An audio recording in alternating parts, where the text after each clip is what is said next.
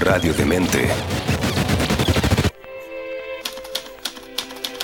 Leer, escuchar, ver, compartir, dialogar, debatir, construir. Todas y cada una de estas acciones depende de muchos, tantos factores. Y para descubrirlos, Antonella Esteves se reúne con diversos creadores y artistas para aclarar estos puntos en Cuestión de Gustos en radiodemente.cl. Proyecto financiado por el Fondo Nacional de Fomento del Libro y la Lectura. Convocatoria 2022.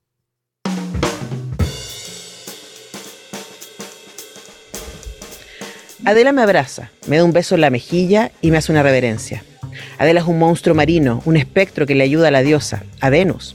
Trato de procesar todo. Estoy parada en un suelo de madera y tengo un vaso de agua en la mano.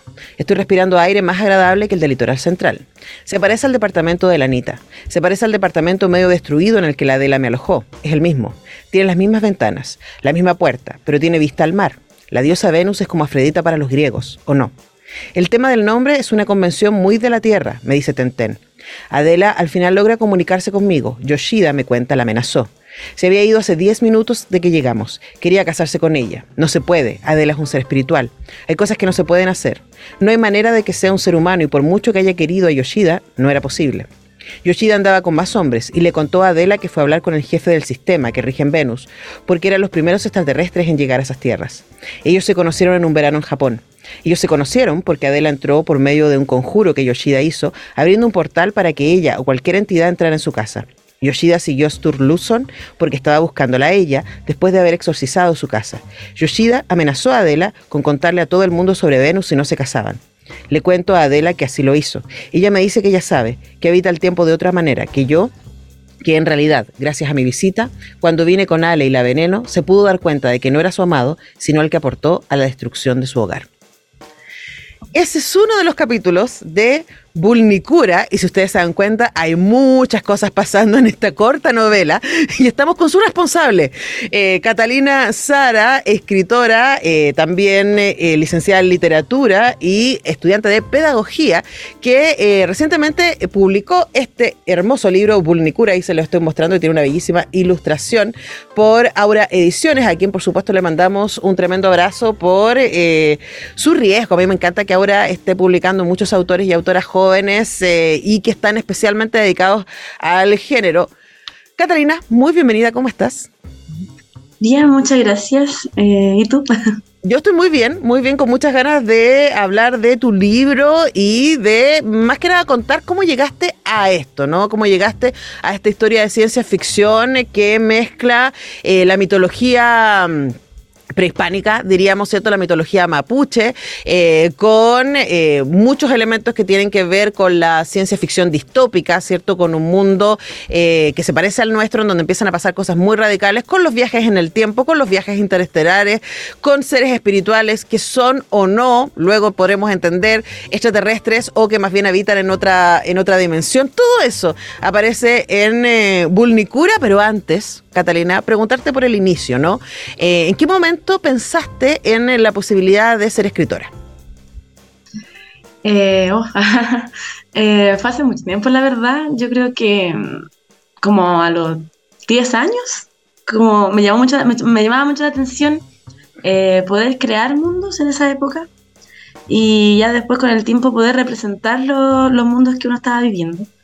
Em, antes de, escribir como novelas, me gustaba mucho escribir poesía.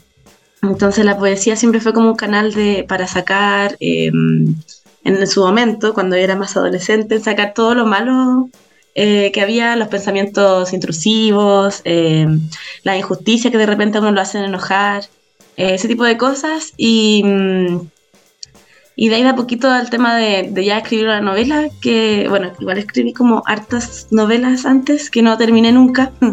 Eh, y esta es como la primera novela que termino y que realmente mezcla este tema de la poesía, de estar como de estar eh, eh, demostrar que uno está incómodo dentro de un sistema que está viviendo, demostrar un poquito igual em, los pesares de uno mismo, en este caso sería la depresión igual, Em, creo que es importante, o para mí era importante en su momento y sigue siendo importante eh, demostrar en la, en, la, en la, literatura, o, no sé si demostrar, pero tratar de, de, de, reflejar un poco la realidad de cada uno y que esa realidad pueda eh, ser leída por otra persona y sentirse bien esa persona leyéndolo. Bueno, vamos a, volver en un momento a Bornicura y a todo lo que hay ahí encima, pero eh, es súper evidente que en este ejercicio literario hay mucha influencia de muchas cosas muy distintas que están pasando y en mi experiencia de muchos años entrevistando a escritores y escritoras, en general los escritores y escritoras interesantes son gente que ha leído mucho, ¿no? Eh, y que preguntarle también eh, por la Catalina lectora. ¿Cuándo partió tu amor por la lectura y qué, cuál es el libro sientes que fueron fundamentales para irte armándote? Eh, bueno, yo creo que siempre he sido como eh, lectora porque mm, eh, uno siempre está leyendo cosas. Cuando uno es chico igual anda, anda buscando qué leer y ese tipo de cosas. Pero creo que el, libro que, uno de los libros que marcó fue, mm, bueno, quizás fueron dos. Primero fue Tengo medio torero, de Lemebel. Y mm, otro libro que marcó en esa época, como... ¿Qué edad, tenías, tenías cuando leíste Tengo miedo torero? Estaba como en segundo medio, haber tenido unos 16 años. Ya, porque es un libro que tiene, que tiene sus adulteces, diríamos, ¿no? Sí, sí, sí, muy responsable de mi parte. no, o sea, me, parece que es un súper buen lugar para leerlo y siempre es buena edad para leer al MBL, ¿no? Pero, pero hay ahí algunos, algunos temas que tienen que ver con la política, que tienen que ver con lo erótico también, que no sé cómo elaboraste a, a los 16.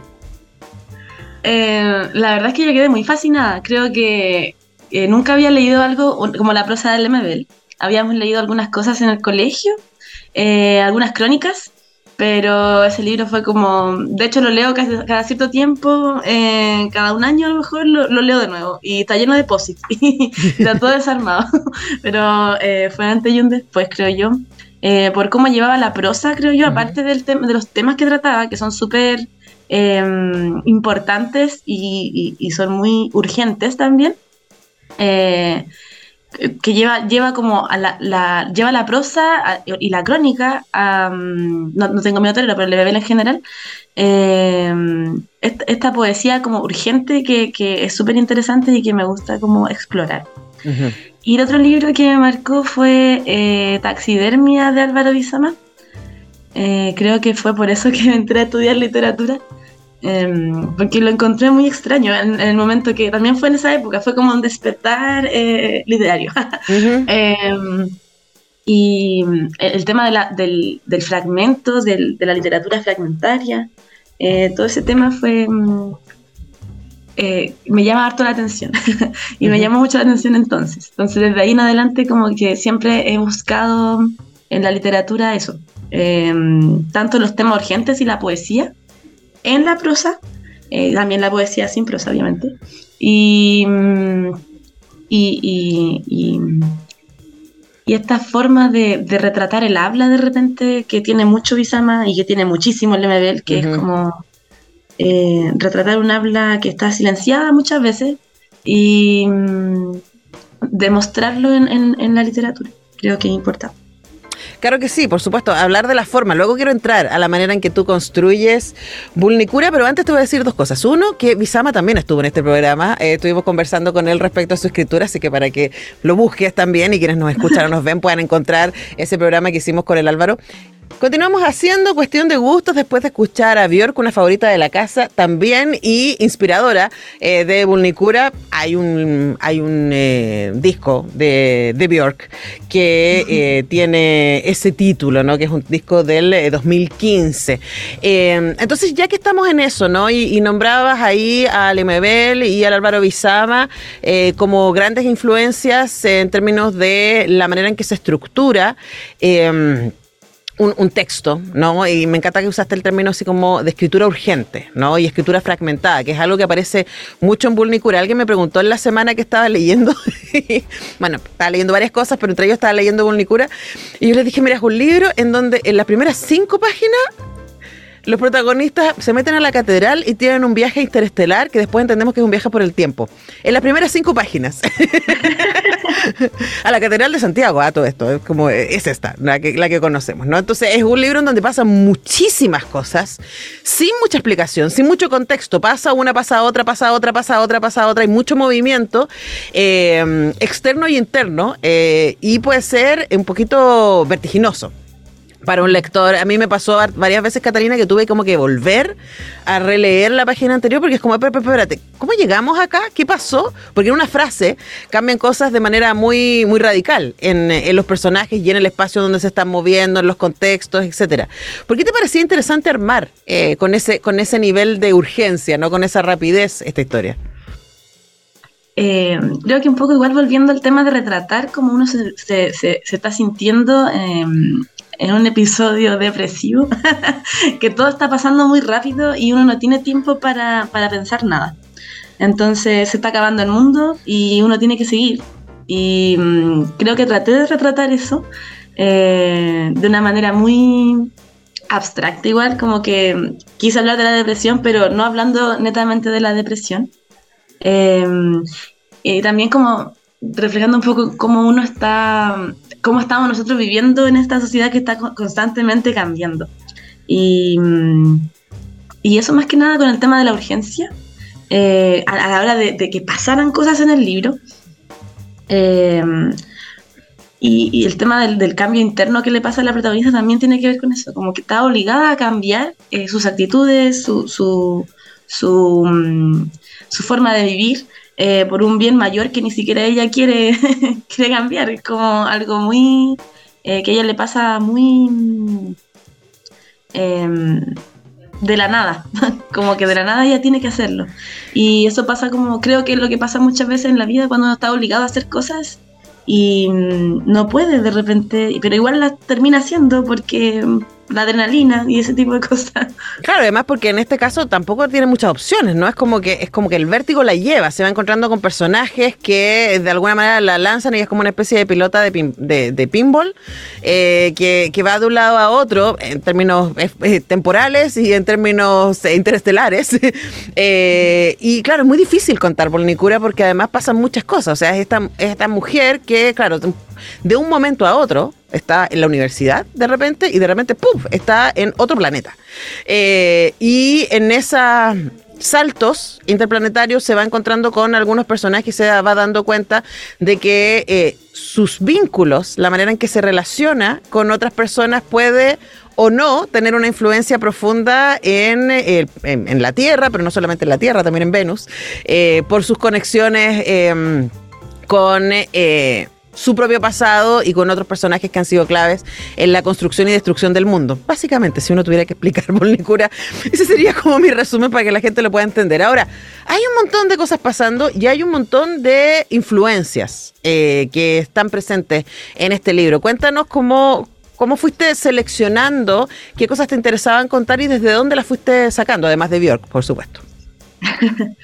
Eh, bueno, yo creo que lo primero... Em, pues, bueno, partiendo, partiendo por el título que es eh, de Björk, em, en, ese, en ese entonces ella, eh, cuando hizo el, disco de Vulnicura, eh, estaba terminando una relación, ¿verdad? Eh, y todo este disco es, como, dice, como dice su nombre, la cura de las heridas, de, que empieza con esta Björk que está totalmente destrozada, que en el video se puede ver que está totalmente eh, unida a, la naturaleza, pero, pero destrozada por dentro, eh, para luego empezar a, remontar de nuevo. Eh, creo que una de las influencias fue esa, porque igual eh, este, este libro trabaja un poco como con lo autobiográfico, quizás no lo autobiográfico netamente, porque no, fui a ninguna parte. pero Claro, sería muy extraordinario si nos contara, bueno, pues la verdad es que un salto en el tiempo y el espacio y me encontré con Tenten y Caucao y bla. claro, por eso es como que nace desde ahí, pero no, obviamente se va para otro lado. Em, y eh, ese tema de de, tomar referencias, creo yo que trata mm, de, de, conversar un poco con el desarraigo de la protagonista. Porque ella toma, o sea, tomando en cuenta que estamos con Vulnicura, que está en Islandia, em, y que hay autoras eh, como, como Björk, la, la Björk poeta, no la Björk que canta, eh, que también es una poeta que está ahí metida de repente. Eh, y por otro lado los, los mitos nórdicos y por otro lado los mitos eh, o, las creencias. la composición. Claro, la, composición mapuche que aparece de manera muy potente. todas esas cosas nos hablan un poco del desarraigo de la, de, la, de la protagonista y de este mm, de esta de no encontrarse en ninguna parte, ni siquiera se, no se encontraba ella en la universidad, no se encontraba ella en, en, las marchas, de repente no se encontraba ella en, ninguna parte, en, la persona que le gustaba, en, las amistades, después no se encuentra ni siquiera en Islandia, no se encuentra en la magia, no se encuentra en ninguna parte, eh, y creo que esas em, referencias a nivel historia eh, trabajan eh, para demostrar el desarraigo de la, de la, de la protagonista y de todas maneras son cosas que a mí como autora me estaban eh, llamando la atención en ese momento. Em, en el que siempre me ha llamado la atención eh, cómo las, la mitología y, y las como visiones del mundo se unen de repente en cosas súper extrañas, como por ejemplo en este caso son las serpientes serpientes que, determinan el, inicio y el final de cosas. Eh, encuentro que es súper como interesante eh, explorar esa parte. Y me faltó igual explorar la parte de mm, esta como visión china también eh, sobre la serpiente que quería meter, pero no, ya era demasiado. Bueno, pero, pero el, libro tiene un final súper abierto, así que cualquier cosa puede, puede, suceder en un Bulnicura 2 o, lo que venga después. Estamos conversando con Catalina Sara, autora de este libro, Bulnicura, y se los muestro a quienes nos están viendo en YouTube. Eh, editado por Aurea. Continuamos haciendo cuestiones de gustos con Catalina Sara eh, sobre su libro Volnicura, sobre sus influencias, eh, sobre las preguntas que aparecen en el libro y una cosa que cruza a todos los personajes del libro, y tú decías más temprano, Catalina, que parte de lo que a ti te inspiró tenía que ver con pasar por periodos depresivos, ¿cierto? Con este sentido de que, de que uno no sabe hacia dónde va y que todo se mueve muy rápido. Todos los personajes, incluso los más poderosos, se están preguntando respecto a su propia capacidad de amar. Eh, más que, y me pareció muy interesante porque más que si el otro me ama o no, más que si el otro le gusta o no, la pregunta que les cruza a todos eh, partiendo por Martina, la protagonista, ¿no? Y también a las serpientes eh, eh, y también al, sol, digamos, ¿no? Es si yo puedo amar. que me pareció muy interesante porque es una manera de acercarse a, las, a los vínculos desde un lugar que a mí me parece muy original. Normalmente estamos preguntándonos si el otro me va a poder amar.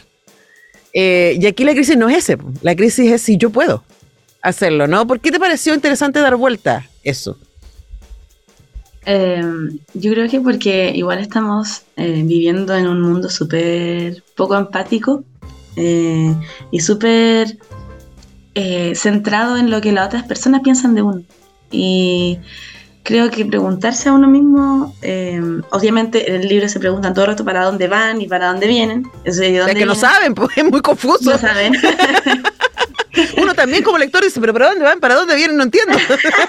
Uno se deja llevar nomás. Es verdad. Y asimismo, eh, cuando uno está, em, no sé, pienso yo, cuando uno está como eh, preguntándose, o, cuando uno está como en una relación con alguien, no solamente amorosa, sino que una relación de, de hermanos, de madre, de padres, de amigos, eh, creo que uno, como, como tú dijiste, uno siempre se pregunta si la otra persona está, está, todo, está, está sintiendo lo mismo que uno.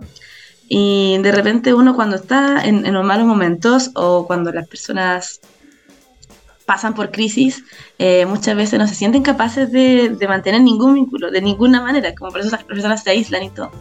Entonces creo que preguntarse si una persona, si, si esta persona, si, si la persona que se está preguntando eh, está amando o está amando bien, em, creo que un poco responde a eso, a, estar eh, constantemente mm, eh, dudando de uno mismo, porque igual creo yo que para una, persona neurodivergente, todo el mundo duda de sus capacidades e incluso esta, esa, capacidad de amar que es algo tan básico en, la sociedad y es algo tan básico como humano, pero que muchas veces no es suficiente tampoco como uno ama para la otra persona.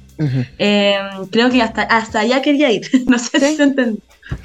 O sea, creo que, creo que a mí me pareció muy conmovedor que eh, Tenten y Caucao, que son las serpientes que se encuentran, ¿no? Y que de alguna manera movilizan, eh, bueno, no solamente el mar y la tierra, como, como en, la, en, la conmovisión mapuche, sino eh, también lo que está pasando en otros planetas y estos viajes, ¿no? Y que son la esperanza eh, de, construcción. Ellos mismos se están preguntando por los vínculos, ¿no? Y una cosa que también me pareció muy interesante respecto a, a esa fluidez de las preguntas son las fluideces identitarias. Hay un personaje que es que no sabemos nunca me queda muy claro si es Alejandro o Alejandra, y parece que ella tampoco, ella nunca lo tiene muy claro. Y también las mismas serpientes, ¿no? Y Adela y, otros personajes que eh, aparecen de género fluido constantemente y que se arman y se desarman. Y eso es muy desafiante para el lector porque como estamos tan acostumbrados a imaginarnos, el personaje es como, son eh, más bien sombras, ¿no? Porque no podemos eh, genéricamente instalarlo, ¿no? Pero es también muy entretenido porque eh, puede, puede ser cualquier cosa. cuéntanos respecto a esa, a esa decisión también escritural. Eh, bueno, yo creo que eso igual se, se, se, mezcla un poco con el tema poético, eh, porque lo que, mm, lo que me importaba a la hora de escribir era eh, demostrar, o sea, mostrar un poco cómo se sentía la protagonista y cómo se sentían los otros personajes, sin, sin que tuvieran descripciones muy acabadas, porque estaba esta persona, o sea, se supone que esta persona, la, la protagonista estaba mirando al momento en que todo pasa, entonces estaba todo en presente, entonces no había mucho tiempo para describir nada porque estaba todo pasando inmediatamente.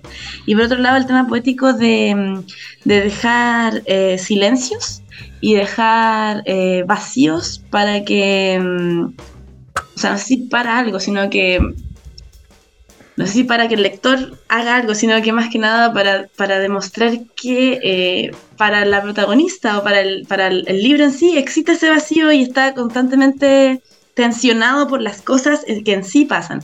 Entonces, em, igual, con el tema de la identidad de género creo yo que es porque las personas que inspiraron igual el libro eh, tenían esas dudas y tampoco estuvieron muy resueltas hasta la hora de, de escribir el libro. Eh, y creo que igual es importante demostrar que de repente no es tan necesario describir o, no sé si describir, sino que eh, encerrarse en un solo, mm, no sé si etiquetar la palabra, encerrarse en una sola descripción hacia uno mismo como persona y en este caso hacia los personajes que, que en el fondo no tienen género, casi nadie. Eh, Martina y Adela creo que tienen género. Martina y Anita.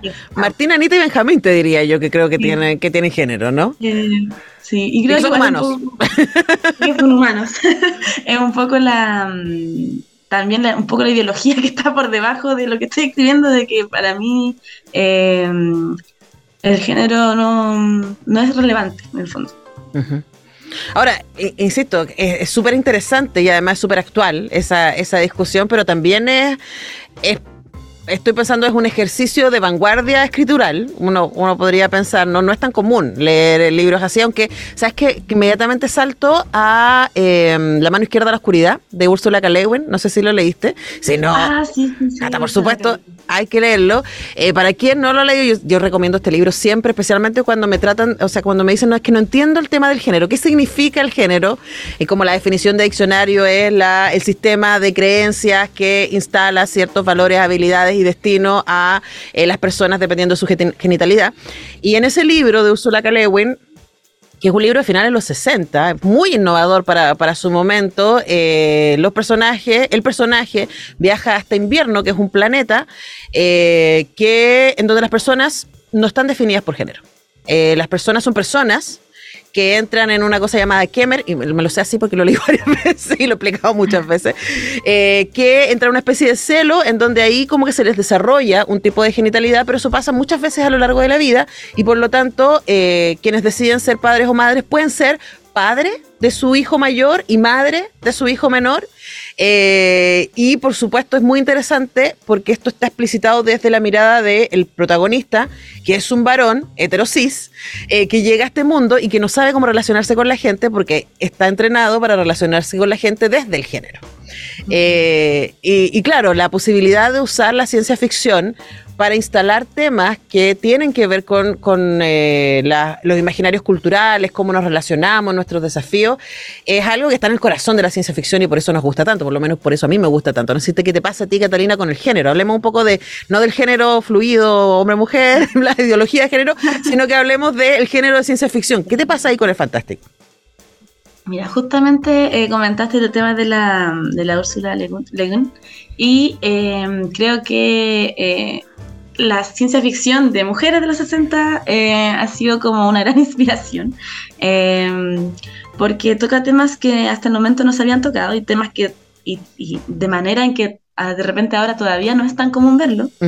Eh, como la, la Alice Sheldon o la James Tiptree eh, con el eslabón más débil y mm, hace poco estaba terminando el de El hombre hembra Eh, Que también es, una, es un zafe el nombre hembra, también uno no entiende Sí. nada hasta que, porque también es un mundo en donde eh, los géneros están absolutamente movilizados de nuestra cotidianidad.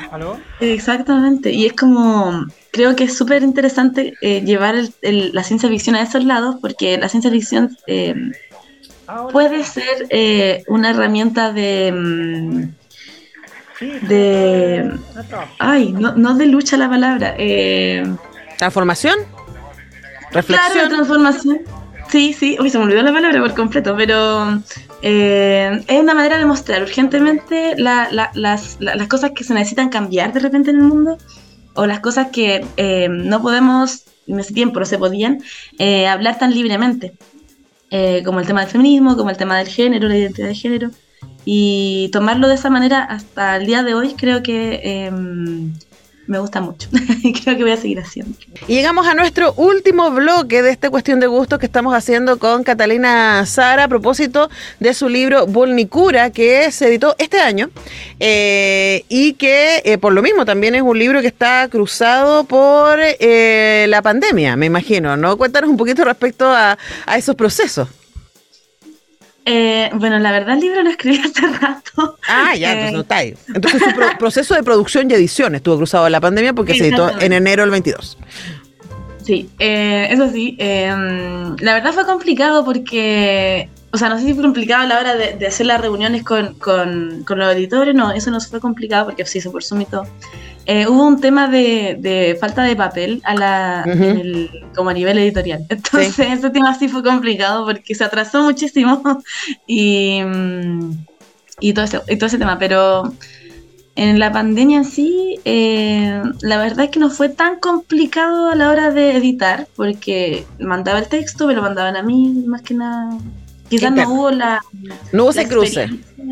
Claro, no hubo la experiencia de ir a la, a, la editorial y hacer cosas y ver el, el tema físico, que me hubiera gustado plenamente, porque es como un sueño igual, después de.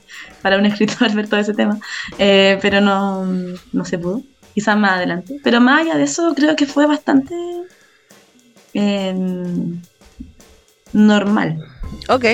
Ahora, Luis Naranjo le hizo una, una bellísima portada que está ahí muy, además, influenciada por el anime, eh, que inmediatamente sitúa el libro en un espacio posible de lectura. A mí me parece que, que- que su, su espacio mitológico es otro, ¿cierto? Que, que- se cruza, por supuesto, pero como quizás la, inspira- la inspiración para el Bunikura chino eh, o japonés aparezca más, más adelante. Pero el libro ya está hace meses entonces entregado a la audiencia, está en librerías, está ahí en las redes de, de Aurea, que además son muy activos en estar en ferias, entonces ustedes se lo pueden encontrar ahí en ferias del libro. Catarina, ¿cómo ha sido para ti ahora que el libro ya está ahí, que los lectores y lectoras están accediendo a esta historia? Eh, ha sido fuerte. Como que eh, en, la, en la universidad igual teníamos talleres y uno mostraba sus cosas, pero eran, eran ensayos o cosas que uno, no ensayos de ensayo literario, sino que ensayos de, eh, de cuentos y, y poesía que uno estaba haciendo a modo de ensayo para hacer algo más. Entonces, ver esto y que esté como completo y que la gente lo lea y que le guste o no le guste y que le ponga mm, estrellitas o le, o le quite estrellitas, eh, creo que ha sido fuerte igual. Em, porque no hay, o sea, no hay como una recepción. eh, hay una recepción muy variada, por decirlo así. Entonces a algunas personas les gusta mucho, a otra persona no le gusta y es como muy extraño, la verdad, nunca me había pasado. Ahora, tú había sabes- editado un libro. Tú sabes que escribiste un libro raro. Sí, sí, sí. ya, sí. o- hay que decirle Sí, a claro, nuestros sí, claro. auditoras que, la, la Catalina Sara escribió un libro raro. O sea, eh, como que obliga al lector, lectora, a mí me pasó, y yo leo harta ciencia ficción, eh, a decir, ah, ok, esto es otra cosa. Eh, porque, porque es muy rápido. Entonces van pasando cosas y además, por eso también lo leí al principio, eh, tú escribes con frases muy cortas, mucho punto seguido. Eh, entonces eso hace que la acción y que lo que le pasa a los personajes eh, se suceda escena tras escena de manera... Los capítulos son muy cortitos, o sea, ninguno creo que supera las dos páginas. y entonces están pasando siempre muchas, muchas cosas y uno tiene que estar muy atento y quizás esa es una de las cosas que puede ser un desafío para el lector. Estamos acostumbrados quizás a que nos expliquen más, a que como que nos generen más ambiente y más contexto para situar la acción y en, en tu libro es una acción tras otra, una, un diálogo tras otro, está pasando esto y luego está pasando esto otro. Entonces, claro, requiere una, una energética de lectura que es distinta. Sí. Igual creo que eh, uno de los, no sé si pecados a la hora de escribir el libro, porque estaba muy influenciada en ese momento por el tema de, escribir poesía. Entonces trataba de, y, también dramaturgia. Entonces estaba tratando de que hubiera acción como en la dramaturgia, así como que tuviera todo muy marcada la acción y que también eh, fuera todo muy sintético y que Ujú. tratara de ser lo más sintético posible. Y creo que me engolosiné quizás mucho con eso, pero el resultado fue Vulnicura. Sí, ahora yo no estoy diciendo que sea malo, ¿ah? Ojo, yo ahí puedo entender perfectamente por qué la diversidad de recepción. Porque claramente es un libro que te saca de la zona de confort lectora. Eh, requiere un nivel de atención, a pesar de que es un libro cortito, puede ser un libro cansador, porque es muy, muy intenso. Eh, y además de esos libros que uno no puede decir, ya, bueno, lo termino más rato, porque más rato se te olvidó, porque pasaron tantas cosas entre medio. Entonces, es claro, es un libro que es un viaje, es muy vertiginoso, eh, pero es muy, muy interesante. A mí me, pareció muy valioso que una mujer joven en Chile esté escribiendo algo como, como Vulnicura, y desde ahí nuestras felicitaciones, Catalina, y el agradecimiento por este tiempo que pasaste con nosotros acá en Cuestión de Gusto. Gracias, muchas gracias igual por la invitación. Eh, casi nunca tengo esta, esta instancia de entrevista, entonces es bastante interesante. Así que muchas gracias. Bueno, estamos haciendo un ciclo exactamente por eso mismo. Estamos haciendo un ciclo acá en el Cuestión de Gustos con escritores y escritoras sub 40 eh, para mostrar exactamente lo que está sucediendo, qué se está escribiendo, porque suele suceder que también los medios, me hago cargo ahí, tenemos, vamos un poco más por lo seguro, ¿no? Para eh, este escritor, escritora que ya es conocido, etcétera, y a veces se están escribiendo cosas súper interesantes que desconocemos y, en eso estamos en este ciclo de Cuestión de Gustos. Así que muchas gracias, Catalina, y cerramos con tu última canción. ¿Qué vamos a escuchar? Mi última canción es mi canción favorita de la vida, eh, es Lady Lady Lady de Bob Dylan. Ya, pues vamos a escuchar eso. Muchísimas gracias y nosotros nos encontramos en una próxima oportunidad. Qué agradable es saber que a quienes seguimos o admiramos, Comparten sus gustos y preferencias. el contenido que los define lo ponen a tu alcance. Y Antonella Esteves, lo prepara para digerirlo con una buena conversa y música. porque al final, Todo es cuestión de gustos. en radiodemente.cl